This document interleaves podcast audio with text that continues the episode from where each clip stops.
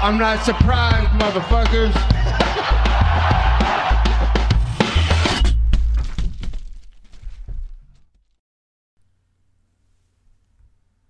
Et bienvenue dans l'épisode numéro 28 du Guillotine Podcast. Aujourd'hui, on va parler de UFC euh, Fight Night, euh, Hall contre euh, Silva.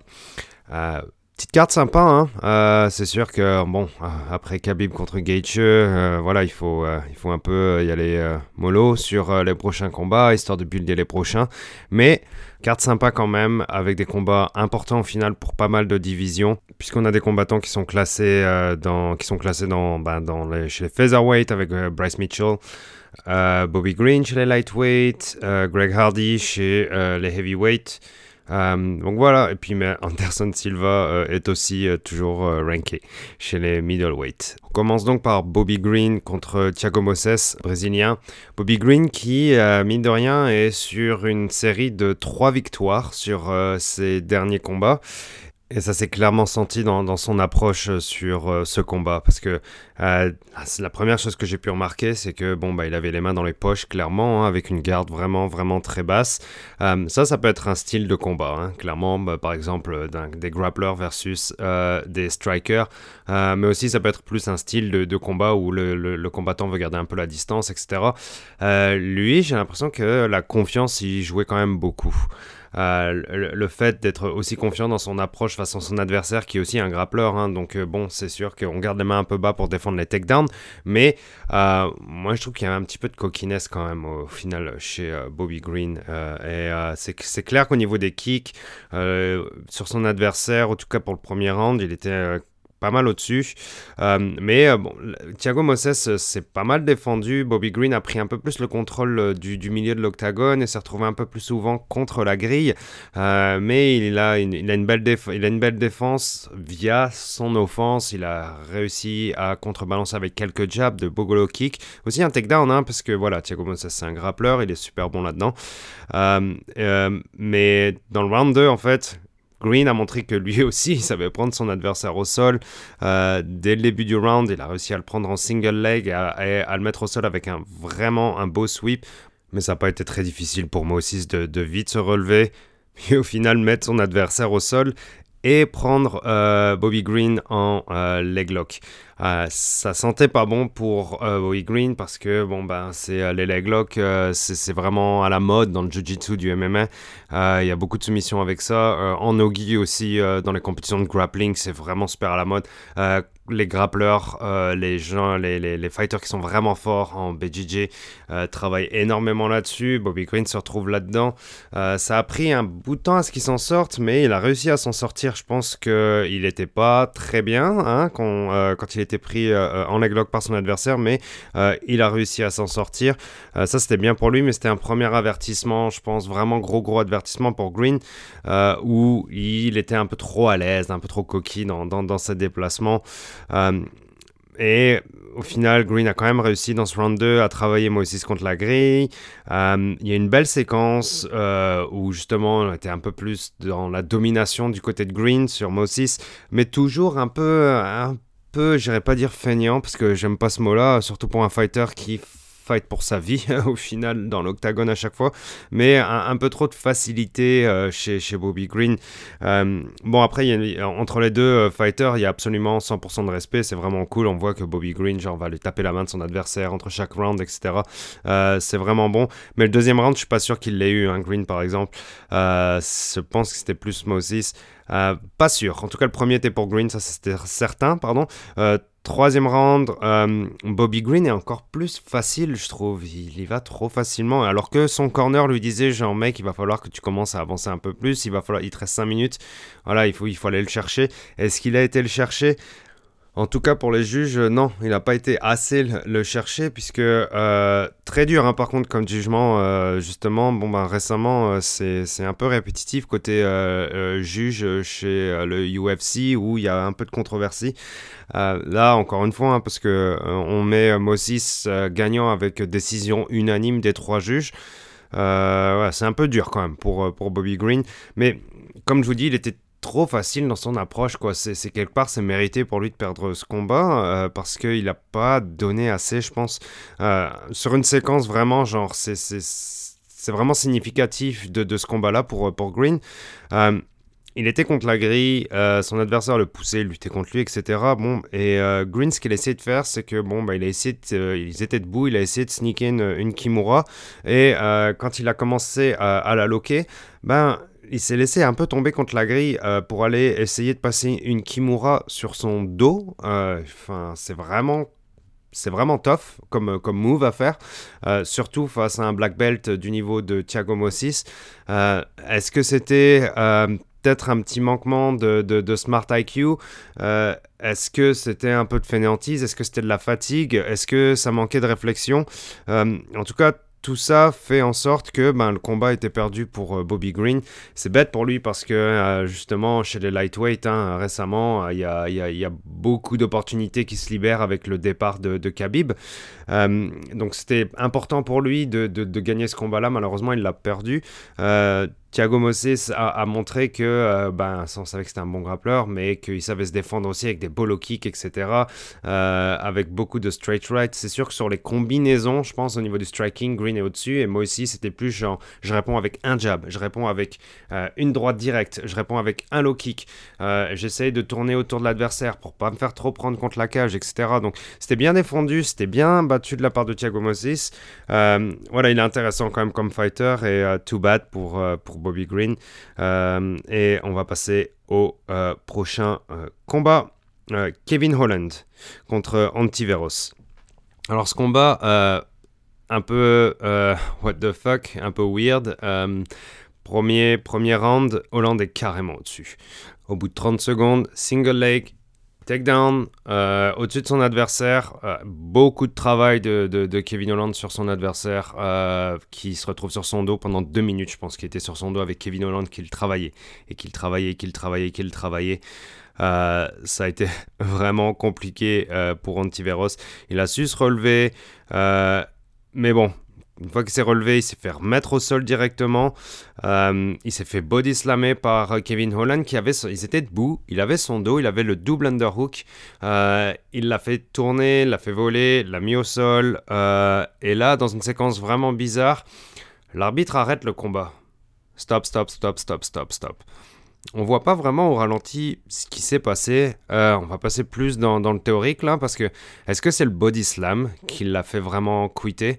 Euh, Est-ce qu'il s'est fait mal en retombant? Euh, Je sais pas, mais le combat s'est arrêté, l'arbitre a arrêté, Kevin Holland a gagné et euh, Bruce Buffer a annoncé euh, le combat a été arrêté par euh, verbal submission. Donc, c'est-à-dire que c'est une soumission verbale. Ça n'a pas été un tap avec la main ou avec le pied. Ça a été un tap verbal que je n'ai pas entendu, mais ça a été la décision officielle. Euh, c'est bizarre parce que genre Kevin Holland était vraiment au-dessus euh, clairement de son adversaire. Euh, de toute façon, quand on voyait les cotes, il y avait quelque chose comme moins 800, plus 500, quelque chose comme ça. C'était assez débile. Kevin Holland était clairement au-dessus, mais il y a toujours cette, frustration à la fin d'un combat quand on comprend pas forcément ce qui, s'est passé, pourquoi ça s'est arrêté, etc. donc c'est bête hein, pour, l'adversaire, mais Kevin Holland mérite cette victoire. Je, pense qu'il était clairement au-dessus. Il s'est un peu enflammé indirectement. Il est allé parler à, Israël qui était, euh, qui était dans le public. Euh, enfin, voilà, c'est un peu précoce, mais, mais c'est bien. Hein. c'est comme ça que ça marche aussi dans l'UFC. Il faut savoir être vocal, euh, il faut savoir faire parler, il faut être intéressant en dehors de l'octagone. même si tu gagnes, même si tu gagnes de façon genre spectaculaire, etc. C'est pas ça qui forcément euh, ben, monter dans le classement et te rapprocher d'un potentiel title fight. C'est bien plus compliqué que ça. Et puis, ben, il essaie d'en profiter. Israël est là, il va lui parler. Euh, voilà, c'était drôle. Euh, bravo à Kevin Holland. même si, attention, au prochain combat, il va falloir absolument confirmer parce que c'est sûr que c'est quand même une victoire un peu avec un peu de controversie à la fin. Bravo à lui quand même. Combat suivant, Greg Hardy contre Maurice Green. Alors, Greg Hardy, l'homme qui n'en manque pas une. Incroyable, quoi, ce mec. Euh, il a eu des combats, il a, gagné quasiment tous ses, il a gagné tous ses combats euh, dans le UFC. Sauf un qui, euh, où il a été disqualified parce que il a envoyé un genou qui n'était pas légal. C'était sa seule défaite, je pense, dans le UFC. Ça, c'est une de ses bourdes. Une de ses bourdes à Greg Hardy. Euh, voilà, si vous connaissez pas le personnage, c'est quelqu'un qui est issu du milieu du football euh, US, euh, American football euh, professionnel. Euh, et qui a commencé le, MMA sur le tard. Il a 32 ans. Euh, c'est un bon prospect chez les heavyweights parce que ben il a du knockout power, il est fort. Euh, c'est sûr que son nom a été marketé parce qu'il vient du foot US, hein, tout simplement aussi. Mais il a gagné ses combats, mais il a aussi gagné des combats contre des adversaires qui étaient clairement un cran en dessous aussi. hein. Des fois, Dana White l'a dit lui-même, c'est genre, genre où est-ce qu'ils ont été chercher ce putain de gars quoi? C'est qui ce mec? Euh, Je me rappelais plus, mais euh, enfin, je sais que c'était un combat de Greg Hardy. Aussi, euh, Greg Hardy, il s'est fait toper pour euh, utiliser sa ventoline entre deux rounds. Ça, c'était magnifique. Hein. Dana White, quand on lui a dit ça, il a dit non, mais what the fuck, on peut pas faire ça. Vous avez pas le droit de faire ça. Même si t'es asthmatique, moi je suis asthmatique, j'en prends de la ventoline de temps en temps avant de faire du sport parce que je sais que je vais pouvoir faire un peu d'asthme. Mais je suis pas dans le UFC, quoi. Je suis dans mon gym de quartier, quoi. je veux dire, c'est pas la même chose. Il peut pas faire ça. Ça, c'est une note de ses bourdes, quoi. Pendant le combat, hein, devant les caméras, devant tout le monde. Aucun problème. Donne-moi de la ventoline. Évidemment, son corner lui a donné, hein. Ça, euh, voilà. Ça, c'est bravo aussi. Euh, et sur euh, ce dernier combat-là, ben, Tom Hardy est arrivé sur la balance avec un kilo, un, une livre et demie euh, de trop. Chez les heavyweights, hein, euh, chez les poids lourds. C'est-à-dire que chez les poids lourds, le poids maximum qu'on peut avoir, c'est 265 livres. Greg Hardy s'est quand même pointé à 266,5.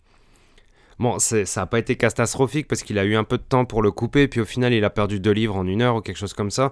Euh, mais je veux dire, ça aurait été, si ça avait été jusqu'au bout et s'il n'avait pas réussi à couper le poids dans le temps nécessaire, ça aurait été le premier heavyweight dans l'histoire du UFC à manquer le poids. Voilà, c'est euh, Greg Hardy. C'est ça, Greg Hardy aussi. Euh, même, même si au final il a fait le poids, il a quand même fait parler de lui sur une bourde complètement débile, encore une fois. Et euh, bah, moi, ça me fait un peu rire. C'est sûr que le côté entertaining, etc., on s'amuse sur les réseaux sociaux, c'est cool. Mais mec, qu'est-ce que tu fais, quoi?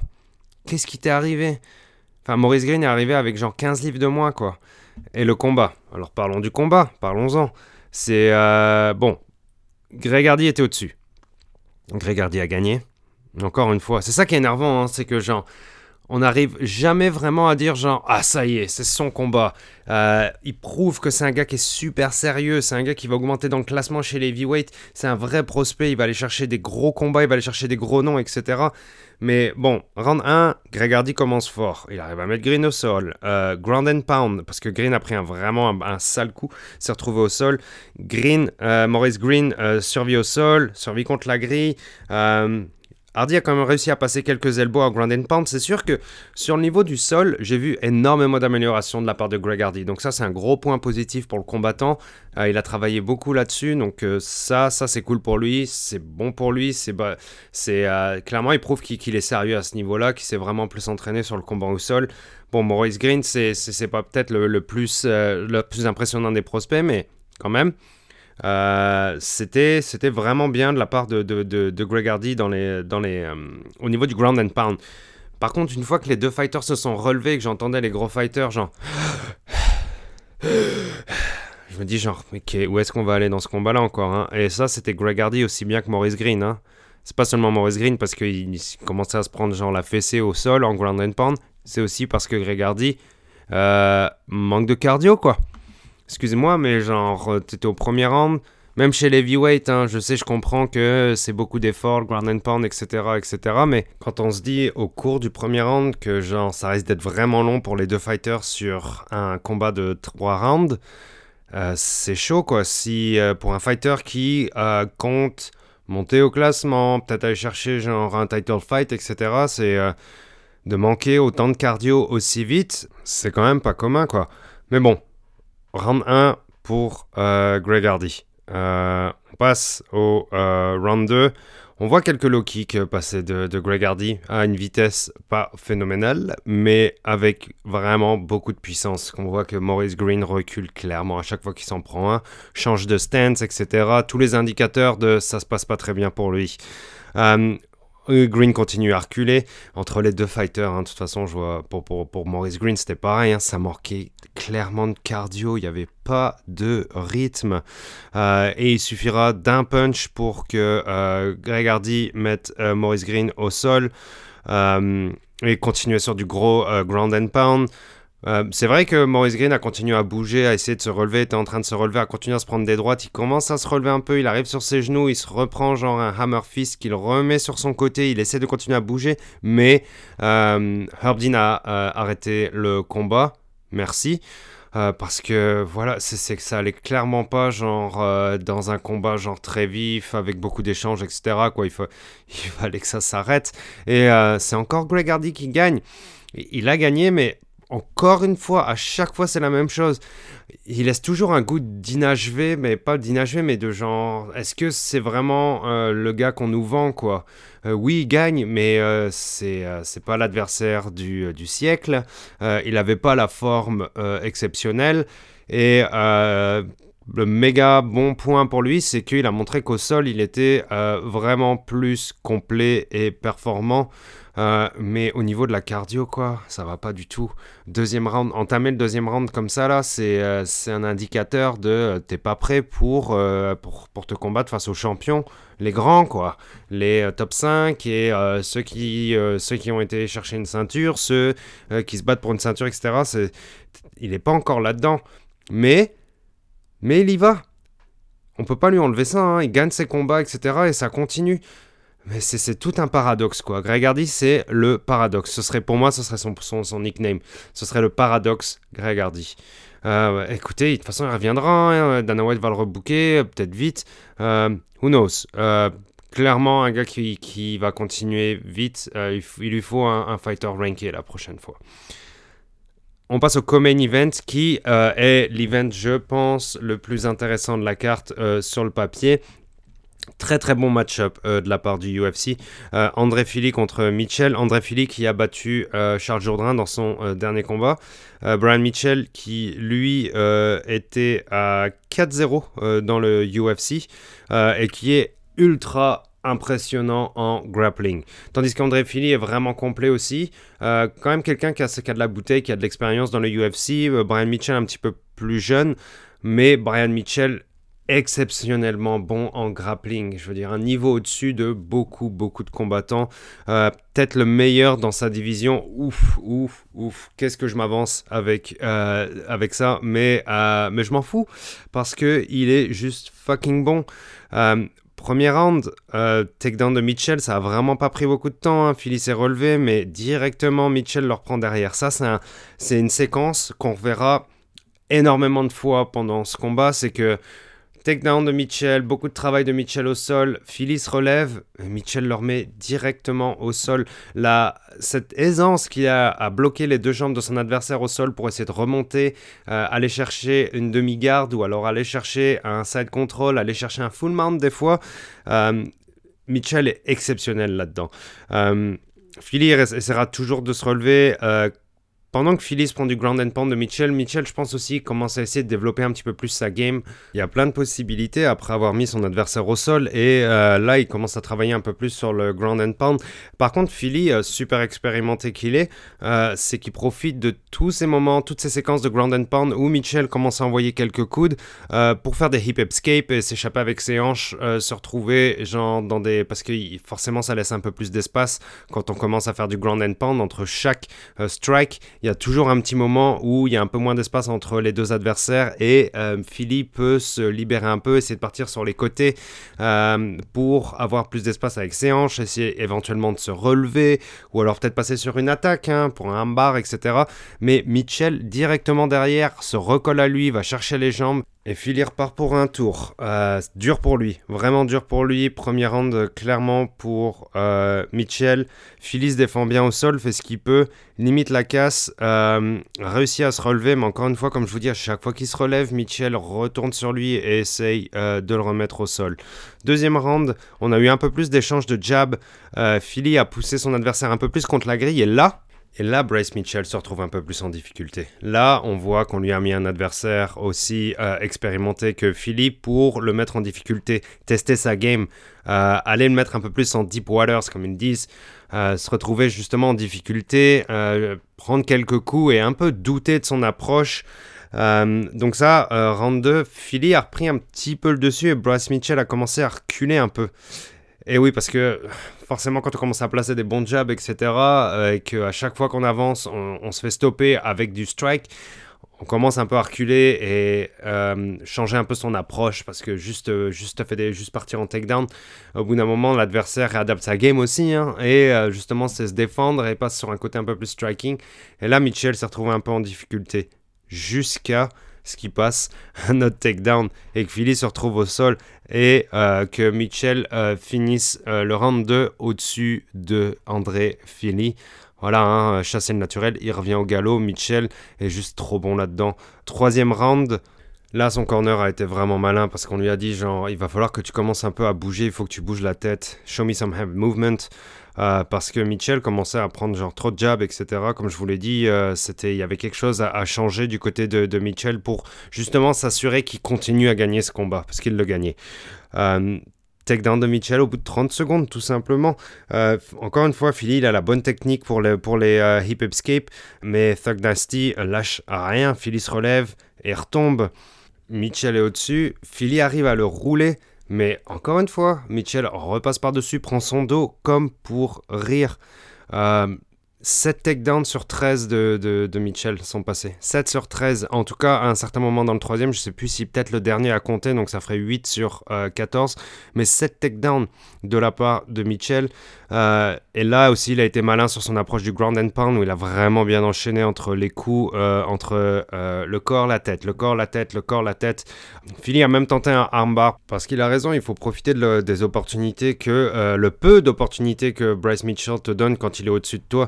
Et euh, justement, euh, un peu de ground and pound, bah, ça libère euh, des mains, ça libère des poignets. Et puis Philly a essayé de passer à un bar, ce que Mitchell a défendu sans aucun problème parce que Bryce Mitchell est 10 niveaux au-dessus au niveau du grappling. Et alors que Philly se relève, et eh ben, évidemment, Bryce Mitchell va aller chercher un dernier takedown pour finir au-dessus dans les 10 dernières secondes. Victoire par décision unanime de Thug Nasty qui nous vient tout droit d'Arkansas, le chasseur d'écureuils un prospect énorme pour la division featherweight. Euh, c'est vraiment cool qu'il ait gagné parce que ça va continuer à builder la hype autour euh, de ce combattant qui a enfin eu ses camo shorts. Euh, comme il l'avait demandé. Hein. Voilà, c'est un gars qui vient de la nature, qui, qui, habite dans la campagne, qui, qui, chasse, qui pêche, etc. Donc il voulait ses shorts camo et il les a eu. Dana White a été cool de lui les donner. Euh, bon, André Philly c'est vraiment bien défendu, comme je vous l'ai dit. On voit qu'il y a de l'expérience dans la façon dont il se défend au sol, etc. Mais Bryce Mitchell est juste ben trop au-dessus. Euh, voilà, Bryce Mitchell qu'on a hâte de revoir pour son prochain combat. Attention, hein, les featherweight, il y a un grappleur qui est probablement plus fort que vous au niveau du grappling, qui s'en vient vous chercher. Euh, il y a du travail. Super victoire de Bryce Mitchell, encore impressionnant. 5-0 dans le UFC. 5-0. On passe au main event, la légende de Spider Anderson Silva contre Ryan Hall. Euh, Silva qui a 45 ans, je pense. Ryan Hall qui doit être dans la fin de la trentaine, 35, 36, quelque chose comme ça. Euh, Silva qui euh, enchaîne toujours les combats hein, régulièrement, même si c'est pas, il, se bat pas autant que quand il en avait, euh, quand il avait 25 ans, c'est sûr, mais euh, qui enchaîne quand même euh, pour son âge, c'est tout à son honneur parce que voilà, il faut, il faut continuer à être en forme, il faut continuer à, à, montrer des skills dans l'octagone, etc.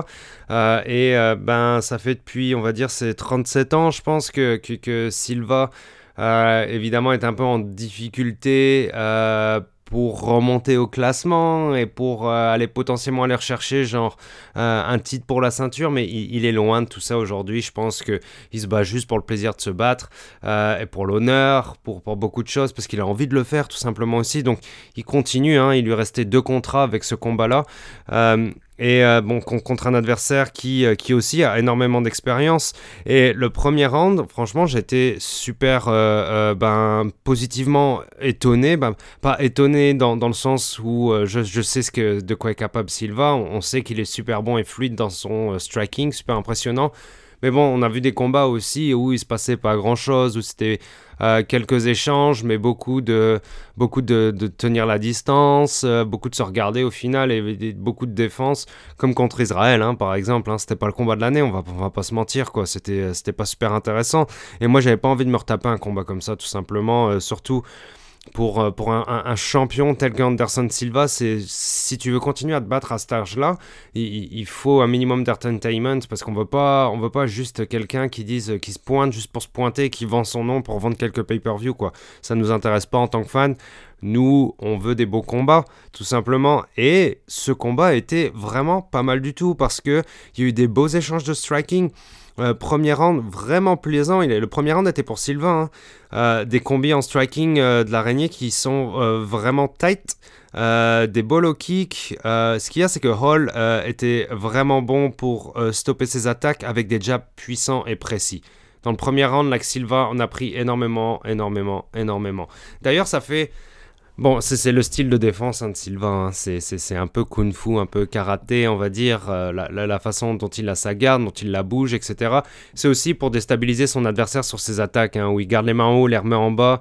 Euh, beaucoup, beaucoup, beaucoup de feintes. Et ça doit être très chiant de se battre contre quelqu'un comme ça. On ne sait pas forcément où donner de la tête. Et euh, à côté de ça, s'il envoie quelques combinaisons de striking, on peut avoir quelque chose. Et il a gagné le premier round. Deuxième round, on arrive un peu sur la même dynamique. Euh, c'est fluide, ça envoie bien, euh, on s'ennuie pas quoi, c'est vraiment bon. Troisième round complètement fou où euh, bon ben c'est Ryan Hall final arrive à passer une, une droite clean sur Anderson Silva à la fin du, du, du, round 3 qui était aussi genre vraiment animé. Et euh, Anderson Silva qui est clairement sauvé par la cloche et même un peu par Herb Dean aussi, je dirais, euh, dans, dans, le troisième où il prend énormément de damage euh, sur le ground and pound, mais il survit quoi. Ça aussi c'est cool parce que c'est il lâche rien, quoi. Ça, ça fait plaisir de la part d'un champion qui a toujours cette mentalité de, de, gagner. Hein. C'est des sports de combat. C'est euh, pas pareil que, que, les autres sports, quoi. Il faut vraiment beaucoup de, de cœur et de courage pour, euh, pour pas abandonner, quoi. Parce malgré le fait qu'on sait qu'on perdre en ce moment même. Quoi. Après, il y a toujours moyen d'aller chercher une soumission, un KO, etc. Mais sur les points, ça commence à être chaud pour Silva. Et euh, round 4, ben, euh, rebelote. Quoi. Il se reprend encore une fois, genre une droite vraiment clean, se retrouve au sol et perd au ground and pound. Mais c'est un aspect d'Anderson Silva qui, qui, me gêne un, un, peu. Et puis, bah, c'est dans son style. C'est pour ça que c'est un peu tabou d'en parler ou pas tabou, mais un peu compliqué. C'est que voilà, ça fait, j'ai l'impression que ça fait 10 ans que Anderson Silva se fait knockout avec le même problème de garde. Voilà, ça, ça date de, on va dire, euh. Ce style de garde est vraiment dangereux, quoi. C'est ça qui fait aussi la force d'Anderson Silva, c'est qu'il est imprévisible, il fait beaucoup de feintes, etc. Et ça, ça prend peut-être aussi une garde euh, qui est un peu spéciale, pas forcément la plus euh, protectrice, mais ce qui te permet aussi de striker vraiment plus. Mais voilà, il s'est fait knockout beaucoup de fois comme ça. Euh, et là, encore une fois, contre Ryan Hall, qui, un grand bravo à, Ryan Hall qui, euh, qui a su prendre les bonnes opportunités au bon moment en plaçant les super bons coups. Et puis euh, aussi, genre, c'était très émotionnel, je pense, pour lui. On l'a vu à la fin du combat où les deux combattants étaient en, pleurs parce que bah, Anderson Silva sait que c'est la fin ou sinon qu'il soit très proche de la fin. Mais pour Ryan Hall aussi, c'est dur parce que bon, c'est une légende. On n'a pas forcément envie de, l'humilier dans l'octave mais bon, c'est ça, être un fighter, c'est genre knockout le, ton adversaire, c'est le battre euh, et c'est mettre plus de coups que l'autre et pas en prendre trop. Et puis ça, il a été super bon parce qu'il a placé genre vraiment deux coups qui, euh, le premier, euh, bon, Silva a été sauvé par la cloche. le deuxième, par contre, il n'a pas pu être sauvé par la cloche et l'arbitre n'a pas pu le sauver, c'était fini. Harbdin a fait le travail qu'il fallait faire, il a arrêté le combat. C'est dur de voir Anderson Silva se faire knockout, mais d'un côté, euh, c'est cool de le voir aussi performant encore à cet âge-là, dans, dans, le sens où il y a toujours le striking qui est super fluide, il y a toujours l'envie, il y a toujours les bons coups à envoyer, il y a toujours euh, cette volonté de, de, ne pas perdre euh, quand, on, quand on se retrouve au sol. C'est beau, quoi cette passion du, du, du, MMA de la part d'Anderson Silva est touchante parce que voilà, c'est pas juste un champion, c'est un gars qui, qui, a, qui a fait que le sport est, ben, est devenu bien plus populaire à cette époque-là. Euh, c'est aussi grâce à lui qu'on en est là aujourd'hui. Et, et voilà, il a, gardé, un certain niveau tout au long de sa carrière. On arrive vers la fin, évidemment, euh, si ce n'est pas la fin déjà. bravo à Ryan Hall qui a été vraiment bon, mais encore une fois, c'est comme je vous l'ai dit, ça fait quand même plusieurs combats que, Silva perd sur euh, ce genre euh, de problème de, de, garde, qui n'en est pas vraiment un encore une fois, mais qui clairement peut en devenir un. On l'a vu encore une fois hier. Euh, donc voilà, c'est un peu toute, toute l'ironie chez Anderson Silva, c'est que genre son style si particulier a fait que c'était un champion et que personne n'ouvrira et que c'est un fan favorite, mais c'est ça qui a fait aussi que quasiment la, dernière décennie de sa carrière est, plus plombé d'échecs que euh, de victoires et, de moments de bonheur. Mais évidemment, euh, qu'est-ce qu'on peut faire à partir de notre chapeau euh, pour Anderson Silva, mais aussi Ryan Hall. voilà, super victoire pour Ryan Hall. Ça, c'est cool aussi sur son CV parce que, voilà, comparé à la victoire d'Israël, par exemple, cette victoire est, je trouve, plus méritée et plus claire pour Ryan Hall. Bravo à lui. Merci Anderson Silva pour, pour sa carrière et puis euh, merci d'être toujours là et d'avoir vraiment envoyé sur ce dernier combat. Bravo, c'était cool. Fin de l'épisode. Euh, mon petit doigt me dit qu'on va faire quelque chose d'un peu différent euh, prochainement. Pardon. je vous en parle très vite. Abonnez-vous sur Twitter at guillotine514. Vous pouvez me suivre aussi sur Instagram guillotine underscore podcast. Bonne journée à vous. Merci de m'avoir écouté. Tchuss.